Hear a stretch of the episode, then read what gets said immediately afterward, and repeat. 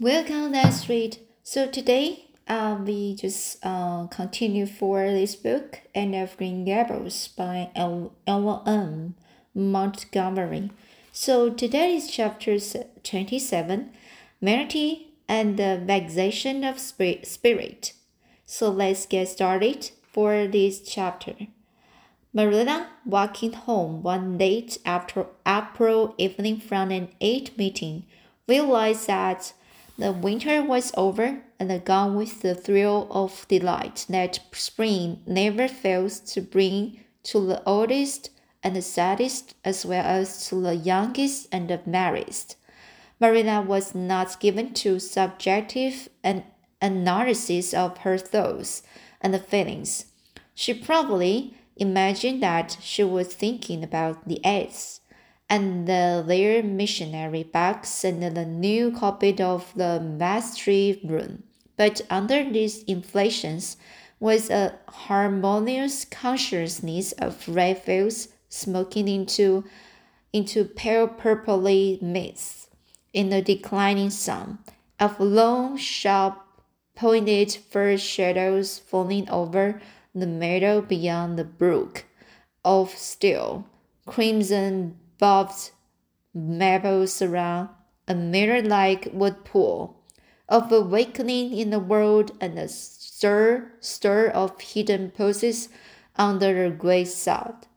The spring was abroad in the land, and Marilla's sober, middle aged step was lighter and swifter because of its deep, primal, primal gladness.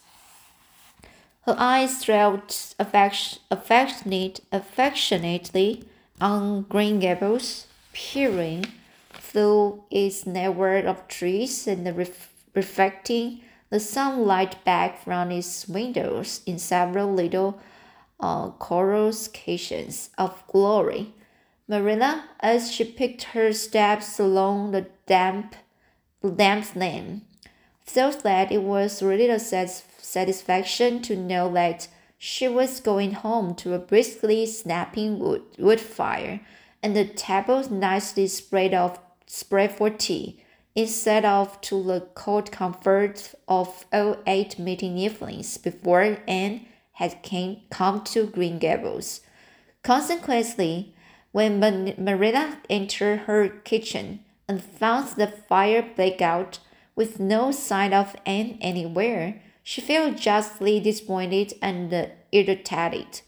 She had told Anne to be sure and to have tea ready at five o'clock, but now she must hurry to take off her second best dress and prepare the meal herself against Matthew's return from plowing. I will settle Miss Anne when she comes home, said Marina grimly, as she shoved up kindlings with the carving knife and the vim than was strictly necessary. Matthew had come in and was waiting patiently for his tea in his corner. She's getting getting off somewhere with Diana, writing stories or practicing dialogues or some such tomfoolery, and uh, never thinking once about the time or her duties. She just got to be pulled up short and sudden on this sort of thing. I don't care if Mrs. Aaron does say she's the brightest and the sweetest child she ever knew. She may be bright and sweet enough, but her head is full of nonsense, and there's never any knowing what shape it will break out in next. Just as soon as she grows out of one freak, she takes up with another. But there, here I'm saying the very thing I was so riled with Rachel Lynde for saying at the aid today. I was real glad when Mrs. Aaron spoke up for Anne. For if she hadn't, I know I'd have said something too sharp to Rachel before everybody. Anne's got plenty of faults, goodness knows, and far be it from me to deny it. But I'm bringing her up and not Rachel Lynde who'd pick foes in the angel Gabriel himself if he lived in Avonlea. Just the same, Anne has no business to leave the house like this when I told her, She was to stay home this afternoon and look after things. I must say, with her, her with all her faults, I never found her disobedient, disobedient or untrustworthy before, and I'm really sorry to find her so now. Well, now, I don't know, said Matthew, who, being patient and wise and above all hungering, hungering, had deemed it best to let Marina talk about wrath out, out unhindered. Having learned by experience that she got through with whatever work was on hand much quicker, if not delayed by, un, by untimely argument. Perhaps you are judging her too hasty, Marilla. Don't call her untrustworthy until you are sure she has disobeyed you. Maybe it can all be explained. Anne's great hand at explaining. Not here. He, he's, she's not here when I tell her to stay, retorted Marina. I reckon she will find it hard to explain that to my satisfaction. Of course, I knew you were to take her part, Matthew, but I'm bringing her up, not you. It was dark when supper was ready, and there still no sign of Anne, coming hurriedly over the log bridge or up Lover's Lane. Breathless and uh, repentant with the sense of neglecting duties. Marina washed and put away the dishes swiftly. Then, wanting a candle to light her down the cellar, she went up to the east gable for one that generally stood on Anne's table. Lighting it, she turned around to see Anne herself lying on the bed face downward among the pillows. Oh, mercy on us! said astonished Marina. Have you been asleep? Have you been asleep, Anne? No, was the muffled reply. Are you sick then? demanded Marina anxiously, going over to the bed. Anne cowered deeper into her pillows as if des- desirous of hiding herself for ever from mortal eyes. No, but please, Marina, go away and don't look at me. I'm in the depths of despair, and I don't care who gets head in class. I will write the best composition or, or sings in the Sunday school choir anymore. Little things like that are of no importance now because I don't suppose I will ever be able to go anywhere again. My career is closed. Please, Marina, go away and don't look at me. Did anyone ever hear, that, hear the like? The mister, mystified, uh, mystified Marina wanted to know. Anxiously, whatever is the matter with you? With you, what have you done? Done? Get right up this minute and tell me. This minute, I say. There now, now. What is it? Anne had slid to the floor in despairing obedience. Look at my hair, Marina, she whispered. Accordingly, Marina lifted her candle and looked scrutin scrutinizingly, scrutinizingly at Anne's hair, flowing in heavy masses down her back. It certainly had a very strange appearance. Anne Shirley, what have you done to your hair? Why, it's green. Green it might be called if it were any earthly color, a queer, dull bronzy green, with streaks here and there of the original red to heighten the ghastly effect. Never in all her life had Marina seen anything so grotesque. Grotesque at Anne's hair at that moment. Yes, it's green, mourned Anne.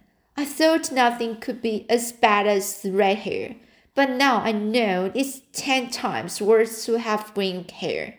Oh, Marina, you little know how utterly wretched I am. I little know how you got into things these fix, but I mean to find out, said Marina. Come right down to the kitchen. It's too cold up here, and tell me just what you've done. I've been expecting something queer for some time. You haven't got into any scrap for uh, for over two months, and I was sure another one was due.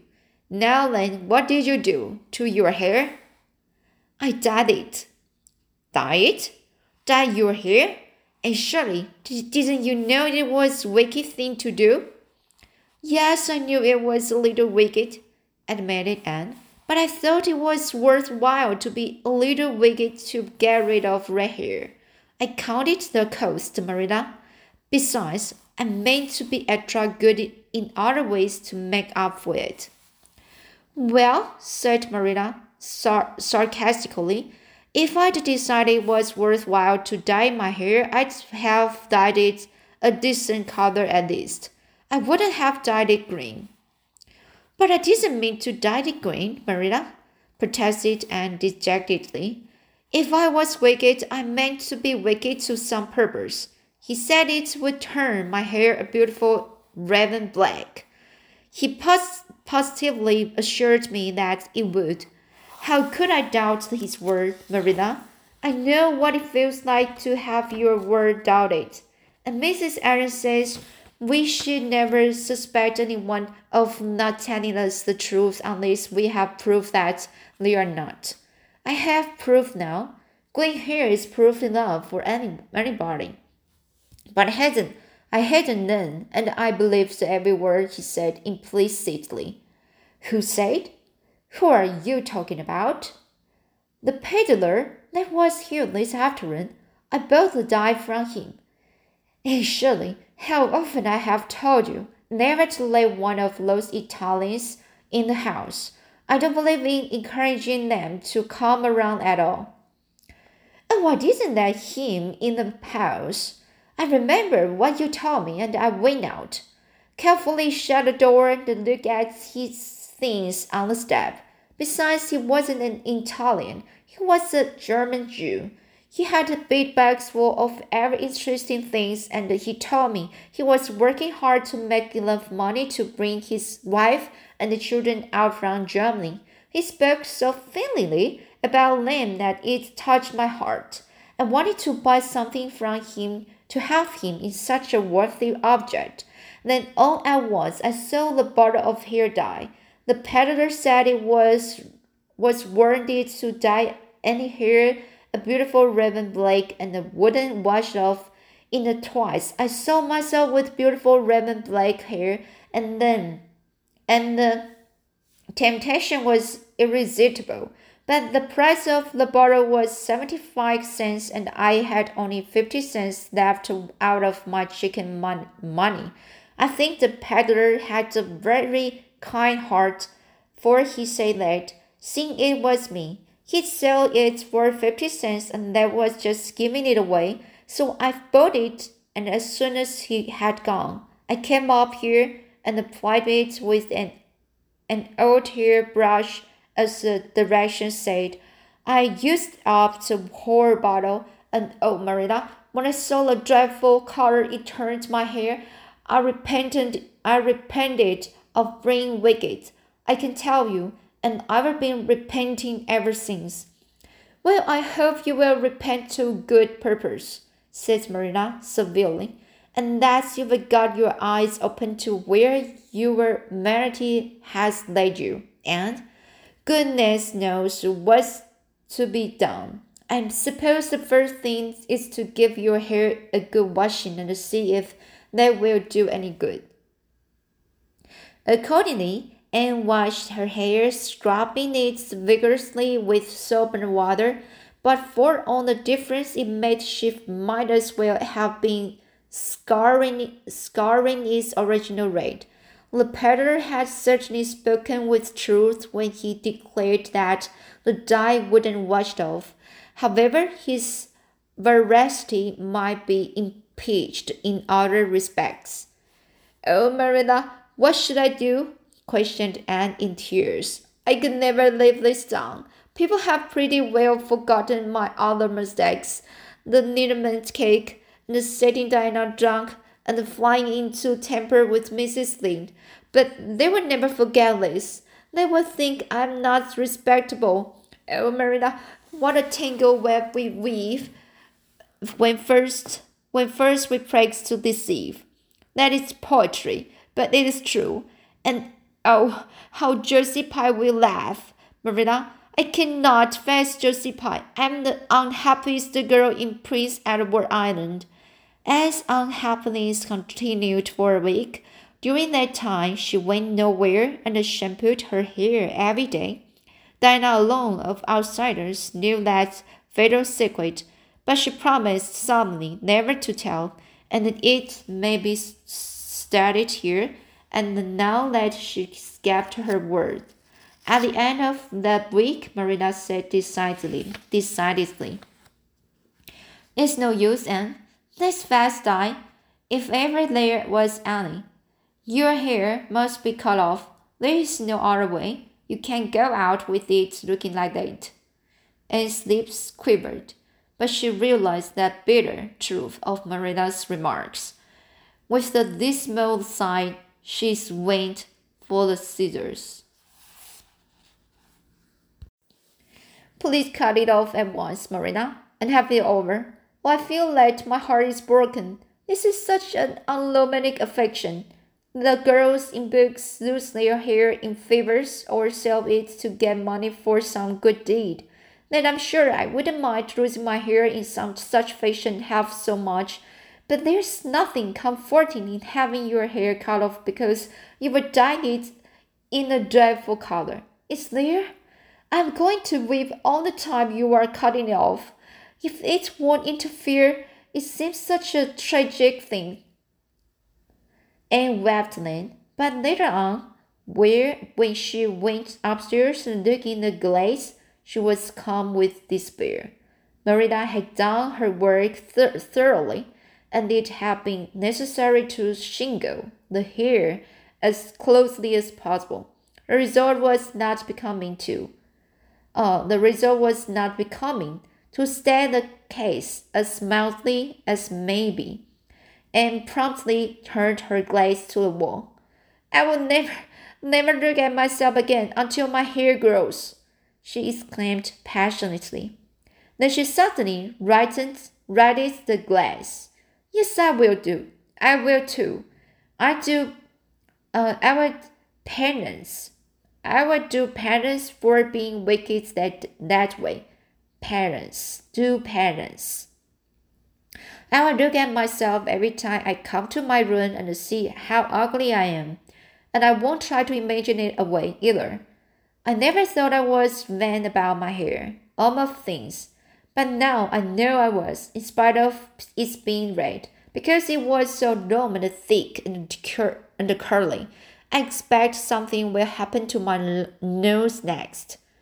Anne's clipped had made a sensation, sensation in school on the following Monday, but to her relief, nobody guessed the real reason of, for it, not even Josie Pye, who, however, did not fail to inform Anne that she looked like a perfect, perfect scare, scarecrow.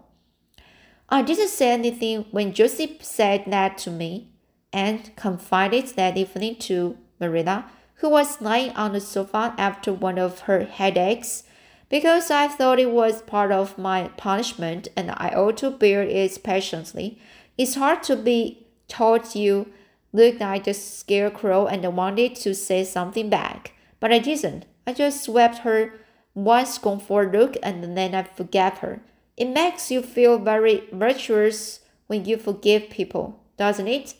I mean to devote all all my all my energy to being good after this, and I should have never tried to be beautiful again. Of course, it's better to be good. I know it is, but it's sometimes so hard to believe a thing even when you know it. I do really want to be good, Marina, like you and Mrs. Allen and Miss Stacy, and grow up to be a credit to you.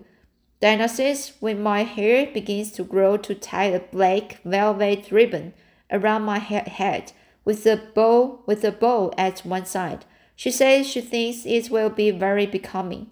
I will call it a snood. That sounds so romantic, but am I talking too much, Marina? Does it hurt your head? My head is better now. It was terrible bad this afternoon, though. These back, these headaches of mine, are getting worse and worse. I will have to see a doctor after them. As for your chatter, I don't know that I mind it. I've got so used to it. Which was Marina's way of saying that she liked to hear it. So this is the chapter 27, and it's a very a terrible thing to know when you dye your hair with the very terrible colors, right?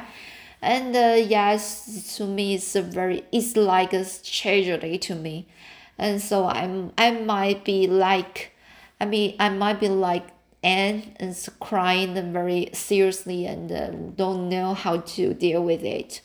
So, but actually, it's a very good experience to us to know uh, how challenge to the the hair you are you are uh, having.